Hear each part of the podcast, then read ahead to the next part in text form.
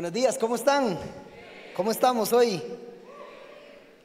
Sí, es que ustedes, vengo a mil por hora, pompeado.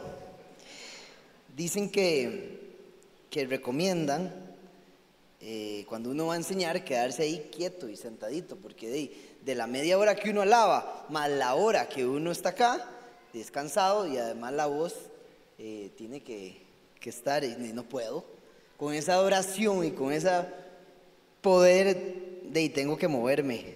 Yo soy, me encanta adorar con ustedes. Estuvo extraordinario, gracias a los músicos. Denle un gran aplauso a los músicos.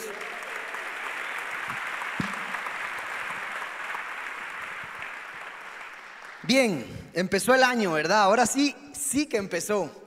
Porque esta semana ya ahora sí todo el mundo entró a trabajar y si usted no ha entrado a trabajar, ahí los que están a la par, oren por él porque hay que producir, ¿verdad? O más bien, ore el que está de vacaciones para que todos estemos de vacaciones porque no necesita. Pero ya empezó el año. Es un año nuevo y es un año que viene lleno de bendiciones, ¿sí o no? ¿Cuántos creen eso? Bien, gracias. Entonces, eh, me encanta estar acá. Para mí es un honor estar acá y siempre le pido al público que participe conmigo porque acuérdense de esto. Eh, la buena enseñanza no se trata del que está aquí arriba, sino se trata de su corazón, lo que capta, lo que quiere, su actitud, ¿ok? Entonces, estén conmigo todo este rato que estoy seguro que no se van a aburrir. Hoy quiero hablarles acerca de los procesos, porque todo, todos estamos en un proceso, ¿sí o no? Toda etapa de nuestra vida consiste de procesos. Digamos, aprender a amar es un proceso. Aprender a perdonar o perdonar es un proceso. La vida profesional de todos nosotros es un proceso. Graduarnos de la universidad implica tiempo. Y uno va madurando y madurando poco a poco. Y porque cada proceso nos lleva a un propósito. ¿Cuántos creen que Dios es un Dios de procesos? Por eso es que nuestra vida es un proceso. Dios no da el regalo o no nos lleva a la meta final sin antes haber tenido un aprendizaje durante ese proceso. Y hay momentos buenos, hay momentos malos, hay momentos bajos, hay momentos altos, pero todos son un proceso. Y tenemos que aprender a aceptar y abrazar el proceso. Yo a esta enseñanza le puse acepta y abraza tu proceso. Porque si no aprendemos eso, no vamos a disfrutar de la vida. Porque los procesos, y póngame atención acá, unos duran poco, unos duran semanas, otros duran meses, otros duran años, pero otros duran décadas. Por lo tanto, si no aprendes a aceptar lo que estás viviendo, si no aprendes a abrazar lo que estás viviendo, serás una persona infeliz. Dios quiere que aprendamos a motivarnos durante cada una de esas etapas y esos procesos que pasamos. Las pruebas son un proceso. Y lo interesante aquí es que la duración de la prueba depende de nosotros, de cuánto uno la ha aceptado, de cuánto uno la entiende y de si uno captó el aprendizaje de esa prueba para después salir de ella. Todo es un proceso en esta vida. Entonces, Vaya conmigo a Génesis 37 del 1 al 11. Vamos a leer la historia de José. Dice lo siguiente, habitó Jacob en la tierra donde había morado su padre, en la tierra de Canaán. Esta es la historia de Jacob José, siendo de edad de 17 años. ¿Cuántos años tenía? Ya van a ver por qué quiero que entiendan eso que tenía 17 años, apacentaba las ovejas con sus hermanos y el joven estaba con los hijos de Bilha y con los hijos de Silpa. Eran las esclavas de Raquel, la esposa de él, que Raquel en ese momento no podía tener hijos y tuvo con ellas hijos. Mujeres de su padre. E informaba a José a su padre la mala fama de ellos. Y amaba a Israel, Israel es Jacob. Recuerden que a Jacob Dios le cambia el nombre por Israel, que significa príncipe de Dios. Amaba a Israel a José más que a todos sus hijos porque lo había tenido en su vejez y le hizo una túnica de diversos colores. Y viendo sus hermanos que su padre lo amaba más que a todos sus hermanos, le aborrecían. ¿Le qué? lo odiaban, dice otra versión, y no podían hablarle pacíficamente, o sea, ni conversar podían. Y soñó José un sueño y lo contó a sus hermanos y ellos llegaron a aborrecerle más todavía. Y él les dijo, oíd ahora este sueño que he soñado. He aquí que atábamos manojos en medio del campo y he aquí que mi manojo se levantaba y estaba derecho y que vuestros manojos estaban alrededor y se inclinaban al mío. Le respondieron sus hermanos, ¿reinarás tú sobre nosotros o señorarás sobre nosotros? Y le aborrecieron aún más a causa de sus sueños y sus palabras. Versículo 9. Soñó aún otro sueño y lo contó a sus hermanos diciendo, he aquí he soñado otro sueño y he aquí el sol y la luna y once estrellas se inclinaban a mí. Y lo contó a su padre y a sus hermanos y su padre le reprendió y le dijo, ¿qué sueño es este que soñaste? ¿Acaso vendremos yo y tu madre y tus hermanos a postrarnos en tierra ante ti? Y sus hermanos le tenían envidia. Ok, vamos a ver esto. José, José es hijo de Jacob. Jacob es hijo de Isaac. Acuérdense que los quiero poner como en, en contexto histórico. Isaac es hijo de Abraham. Ahí viene toda la promesa de Dios para el pueblo judío. Jacob tiene 12 hijos que representan las 12 tribus de Israel. Dentro de esos está Judá, que ahí salió David y ahí salió nuestro Señor Jesucristo, de la tribu de Judá. Bueno, una de esas es José. José es el onceavo, casi el menor. Después Benjamín era el menor, pero ahí están todos y resulta algo, pasa algo, que José caía mal. Ningún hermano le agradaba a José. Caía mal y no era solo porque tenía un sueño donde parecía que todos se postraban a él, no. Cuando usted cae mal es por un conjunto de acciones y un montón de cosas que usted ha hecho para que la gente no le agrade, ¿verdad? No es solo porque tuvo un sueño. Dice que era cusetas. Contaba la mala fama que tenían los hermanos.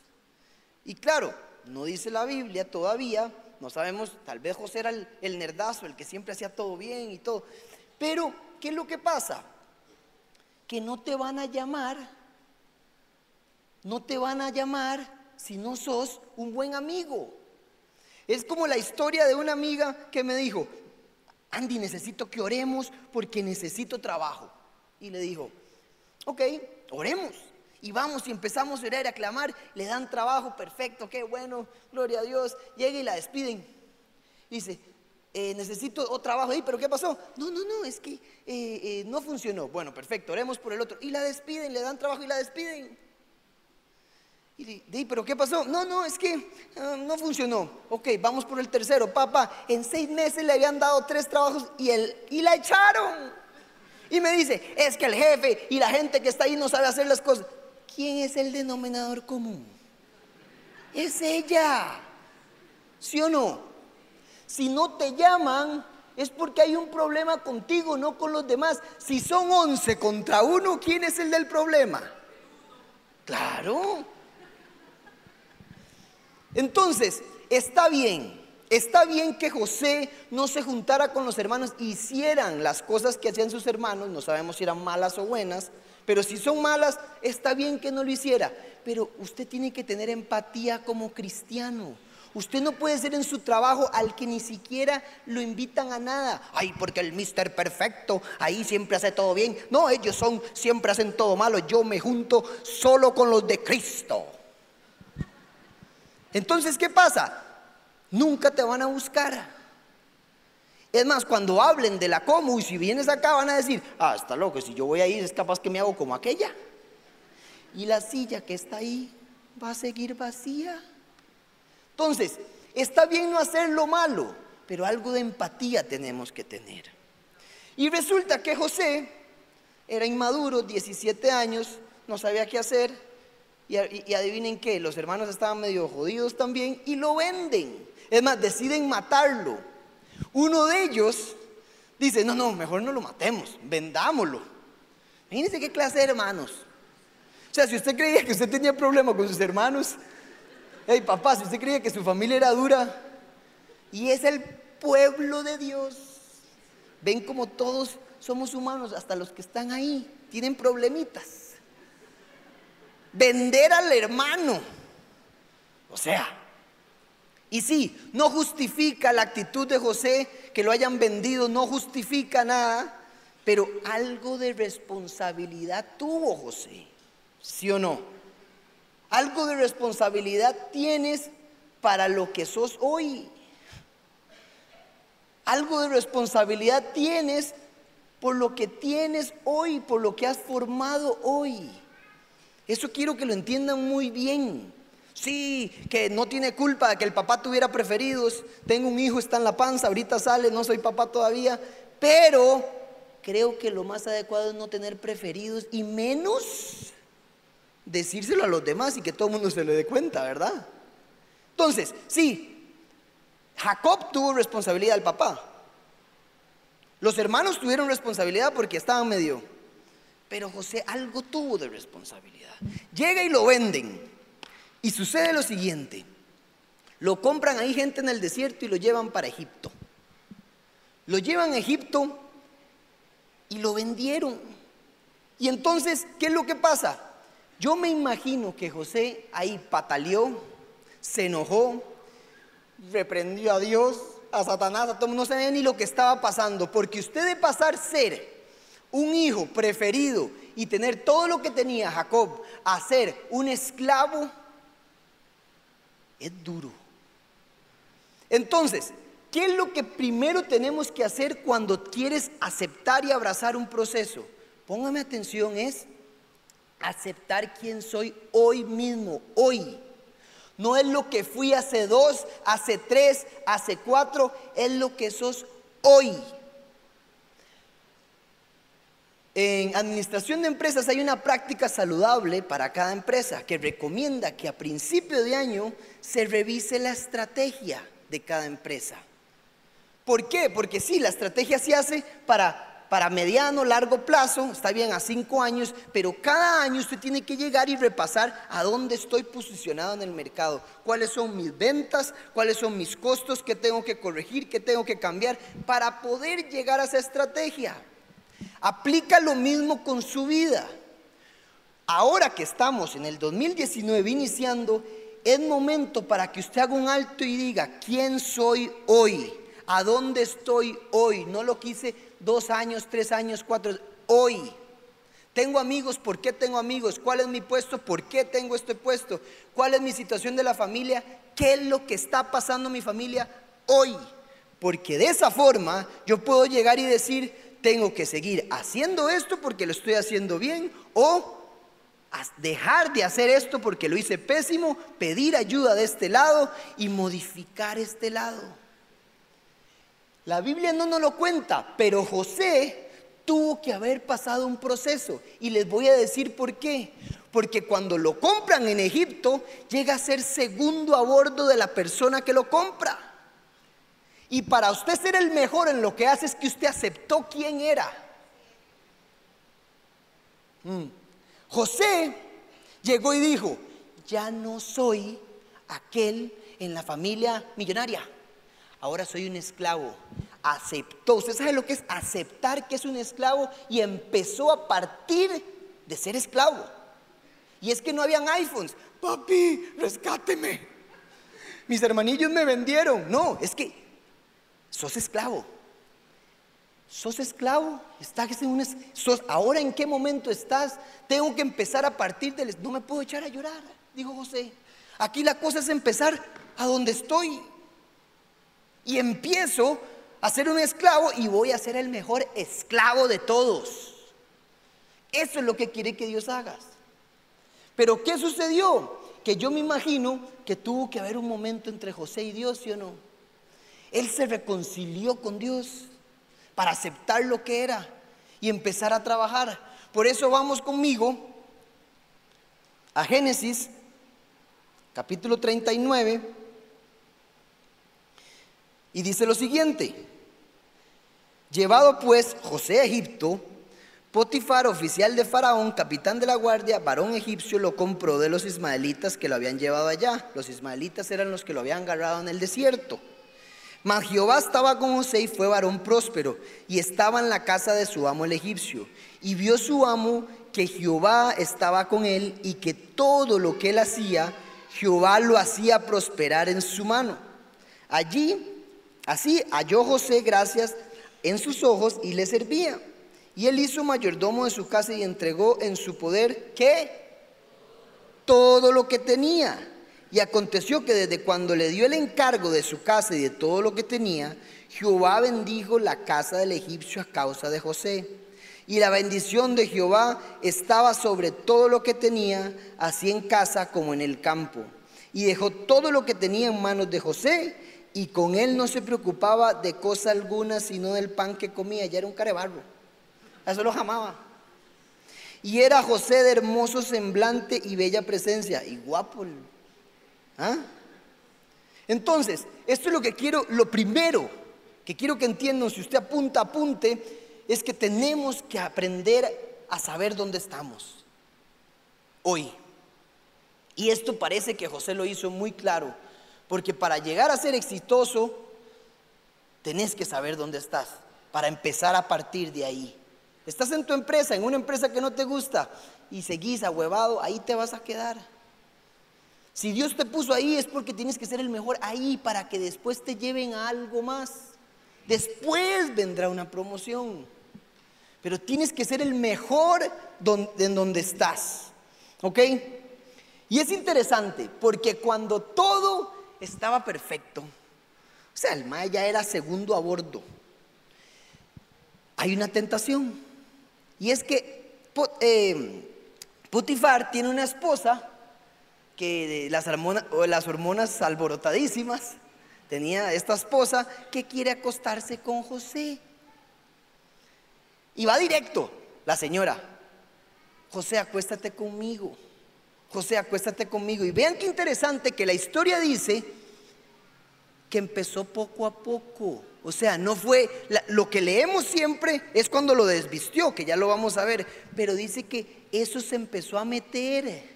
Sea, va poco a poco. Aún, recuerda esto, aún cuando estés en tu mejor momento, siempre hay algo que te quiere sacar de la integridad.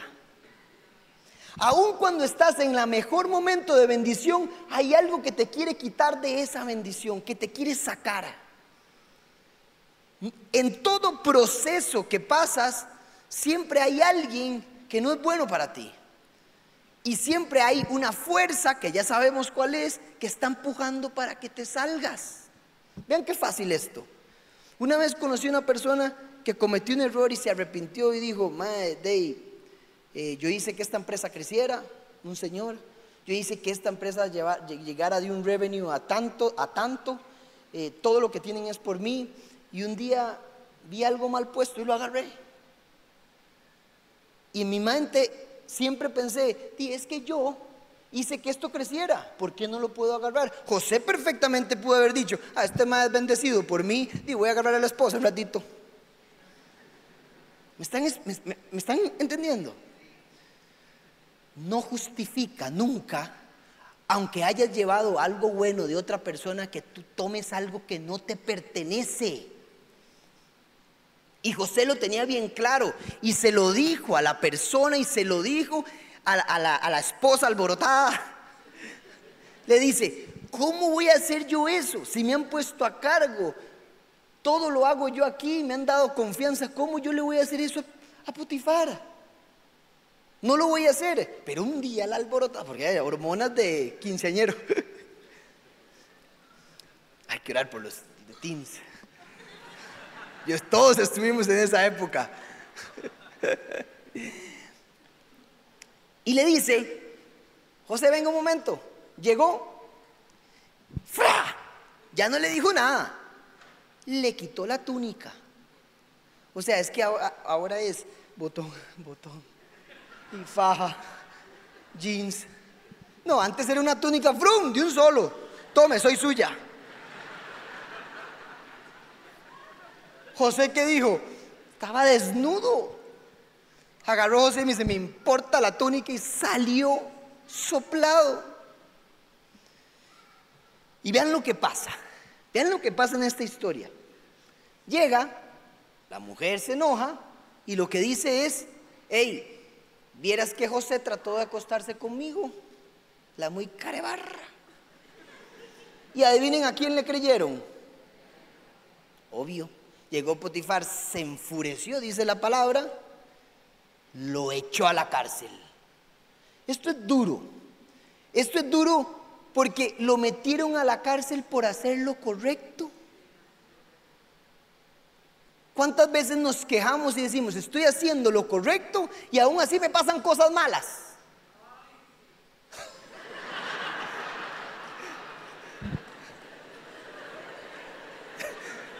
Amén. Bien, bien. Esto es lo que me gusta, que el público se meta conmigo. ¿Están disfrutando? Sí. Bien.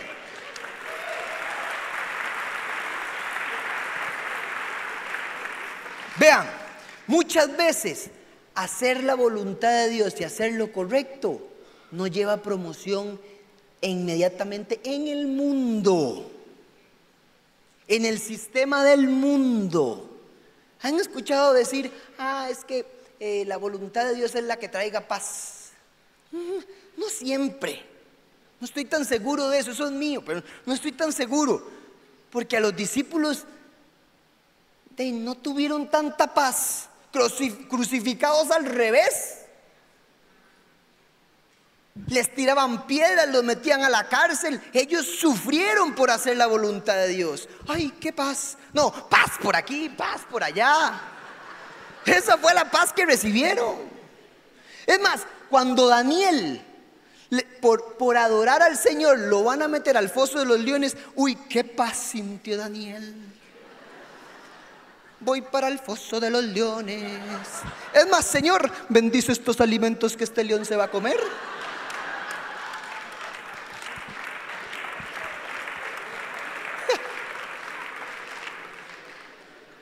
No siempre trae paz.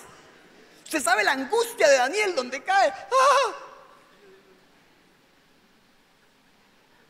Sí, hay una paz que sobrepasa todo entendimiento, como dice Filipenses, pero no muchas veces trae paz a tu entorno. Usted cree que llegó, eh, José lo vendieron, eh, lo meten a la cárcel y dice, qué paz, Señor. Tuvo que volver a patalear y decir, pero entonces, Señor, ¿cómo estamos? Está bien, la vez pasada algo de responsabilidad tuve, ya entendí, pero ahora no hice nada malo. Lo que no sabía José es que hasta esas personas que son injustas con uno, el Señor las utiliza para que un día tengas tu sueño y el propósito de tu vida. Él no veía el panorama entero, pero Dios sí. La esposa estaba siendo usada para que se cumpliera el propósito que él tenía. Pero es interesante algo. José tuvo que volver a reencontrarse con Dios después de eso. Es normal que nos enojemos. Es muy normal. Y le preguntaba a Dios y le decía, Señor, la cárcel, ¿por qué la cárcel? O sea, es tal vez el, peor lugar que uno puede estar. Y me dice, piensa, la cárcel es un aislamiento. Es un periodo de aislamiento, ¿sí o no? Estás aislado completamente. Y lo que el Señor me llevaba y me decía era, vean, quiero que le digas a, mi, a tu congregación, a la comunidad paz, a todo aquel que venga aquí, que en cada proceso para aprender a aceptar y abrazarlo, tienes que pasar por un periodo de aislamiento. ¿Y por qué aislamiento? Porque en ese momento donde estás solo con Él, aislado, es donde encuentras a Dios. Me decía, por favor dígale a la gente que lo que necesito es relación personal. No quiero gente de sábados y domingos. Quiero gente que me conozca a solas. ¿Han visto un doctor cuando va a operar? Sí, Familia, por favor, todos afuera, yo voy a operar. Y saca a todos porque es algo delicado. Así es el Señor. Cuando escudriña tu corazón, Él quiere operar a solas y quiere mejorarte, quiere quitarte lo que está mal y quiere hacerte y corregirte. Pero a diferencia del doctor que sale y da el diagnóstico a la familia, Dios se lo guarda todo porque Él no te expone. Hay cosas, y esto es lo que quiero que entiendan, hay cosas que nadie más tiene que saber, solo usted y Dios. El periodo de aislamiento es para que usted pueda dejar eso que nunca ha podido dejar, ese pecado que tiene usted ahí. Porque puedes adorar y esto es parte del cristianismo, pero el Señor quiere además de eso gente que adora, que lo conoce, que se identifica, que entiende, para luego el fin de semana venir a adorar en todos, con todos. Porque si solo tienes los beneficios de la congregación, que es parte de, te estás perdiendo los beneficios del el aislamiento con Dios, que son otros. En el aislamiento es donde sanas. El aislamiento es donde empiezas a entender la voluntad de Dios, empiezas a escuchar la voz de Dios, empiezas a diferenciar, encuentras identidad y todo proceso requiere de que usted se encuentre, se reconcilie y entienda qué es lo que Dios quiere. Vean, no sé por qué el Señor insiste tanto en esto. Me insistía. Yo cuando me paré aquí por primera vez, hablé un poco de esto. Y le dije, Señor, pero yo ya hablé un poco de eso. Me dice, no, hay gente que no ha entendido. Yo necesito que la gente me busque a solas. Necesito que la gente me hable a mí a solas. Tenemos una, ¿por qué? Porque tenemos una congregación espectacular. Pero la intimidad y ahí y todo proceso para que logres, logres salir triunfador, tienes que aislarte un poco. Y voy a aprovechar esto ahora que estamos en el ayuno y que vienen los 12 días de ayuno. Siempre que se va a ayunar es un proceso también de aislamiento. El ayuno es para aislarse también. No es solo estar en congregación, sí está bien que cerremos todos juntos pero si no ayunas tú solo, antes falta un pedazo. Y les voy a explicar por qué. ¿Qué hizo Jesús cuando iba a iniciar su misión de tres años antes? Ayunó 40 días. ¿En dónde? Eh, ah, no ayunó con los papás y con los amigos. ¿Qué hizo? Se aisló. ¿Por qué? Porque cuando usted se prepara para un año, usted necesita meditar en eso, meditar en lo que está haciendo, a dónde está, qué es lo que va a hacer y necesita estar ahí. Otra cosa, siempre que lees acerca del ayuno, dice ayuno y oración. Ellos ayunaron y oraron. Esto se saca con ayuno y oración. El ayuno sin oración no es ayuno. No dejes de comer si no tienes tiempo para orar. Si solo puedes y tienes tiempo para cerrar el ayuno acá, pues hazlo solo aquí, solo ayunes en la noche. Pero de nada sirve ayunar en la mañana y en el almuerzo si no tienes tiempo para orar. Le preguntaron los discípulos a Jesús, ¿y por qué tus discípulos no ayunan y nosotros sí? Y les dice Jesús, porque ellos están de fiesta. ¿Acaso los invitados del novio ayunan? Habrán tiempos donde ayunarán.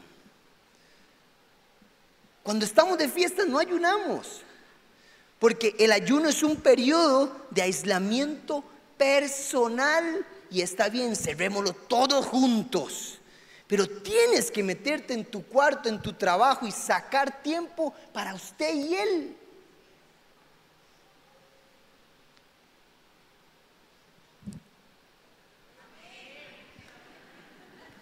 Que dice que antes sirvieron. Me estoy explicando. El ayuno es para conectarnos con Dios, el periodo de aislamiento es para estar con Dios, es para entrar a una frecuencia. Me dice don Ale, cuando yo iba a empezar a dar enseñanzas, me dio un tip y me dijo, tienes que meterte uno o dos días aislado, un día por lo menos donde no contesta el teléfono, es más, porque entras a una frecuencia y a un modo espiritual. Entonces, si estás de fiesta, si estás, no puedes entrar a ese modo. Entonces ahora agarro y le digo, no, hoy tengo que preparar la enseñanza, Valeria, desaparezca de la choza, va jalando. O se mete en el cuarto y no sale y me tiene que dar tiempo. Y paso horas y horas porque, vean, siempre que yo me subo aquí, quiero dar lo que el Señor les diga, no lo que yo quiera. Y ese tiempo requiere un modo y una frecuencia distinta.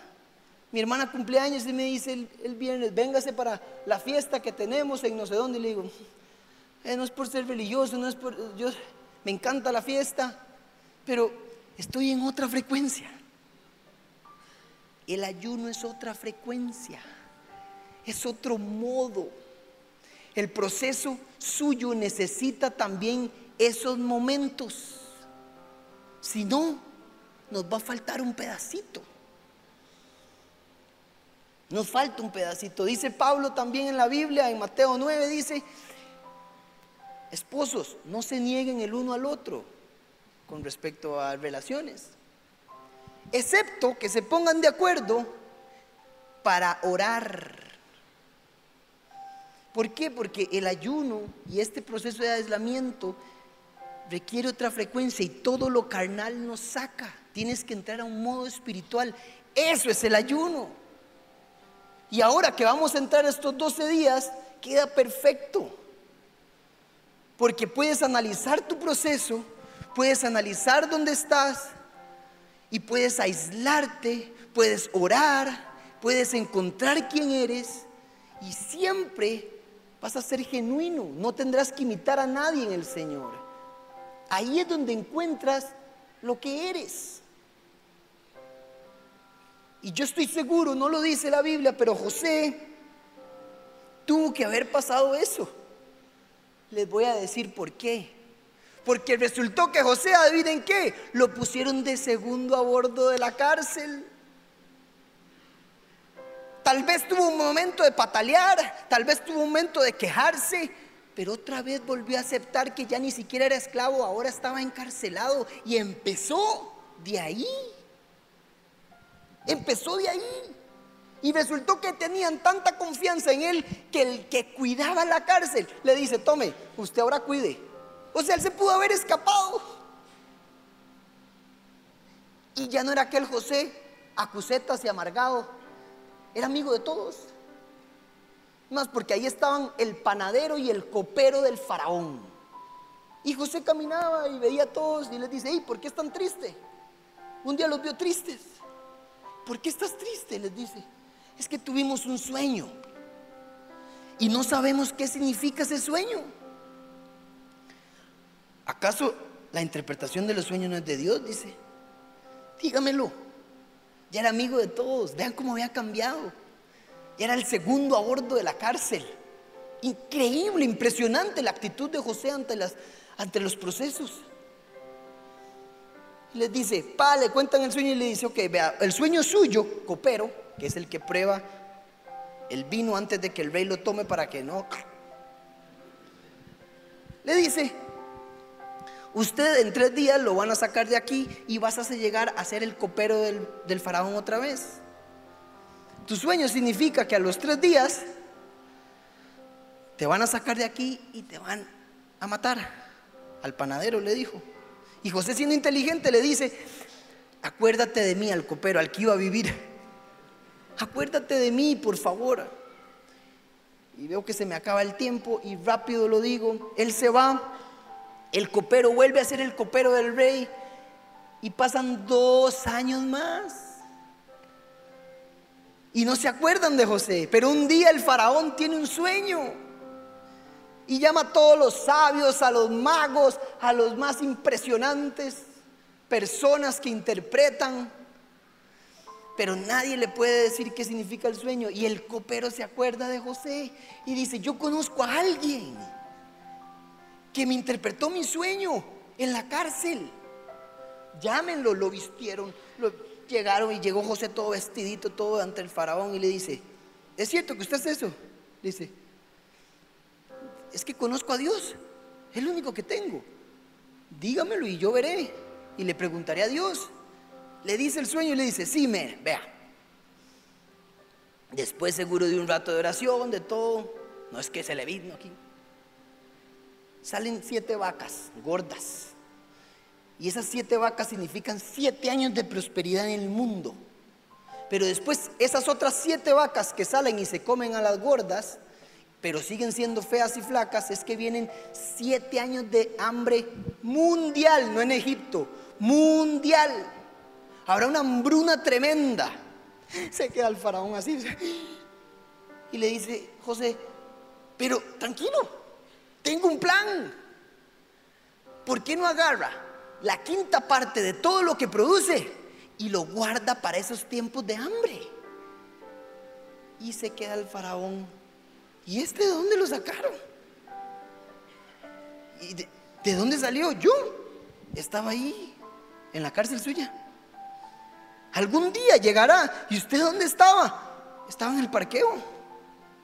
Ahí estaba acomodando carros. Y usted estaba ahí saludando. Sea el trabajo que sea que tengas, tienes que hacerlo de la mejor manera porque es un proceso y llegará un momento donde llegará tu promoción. Si vivimos como vivió José, algún momento Dios tiene un sueño para ti y te va a promover.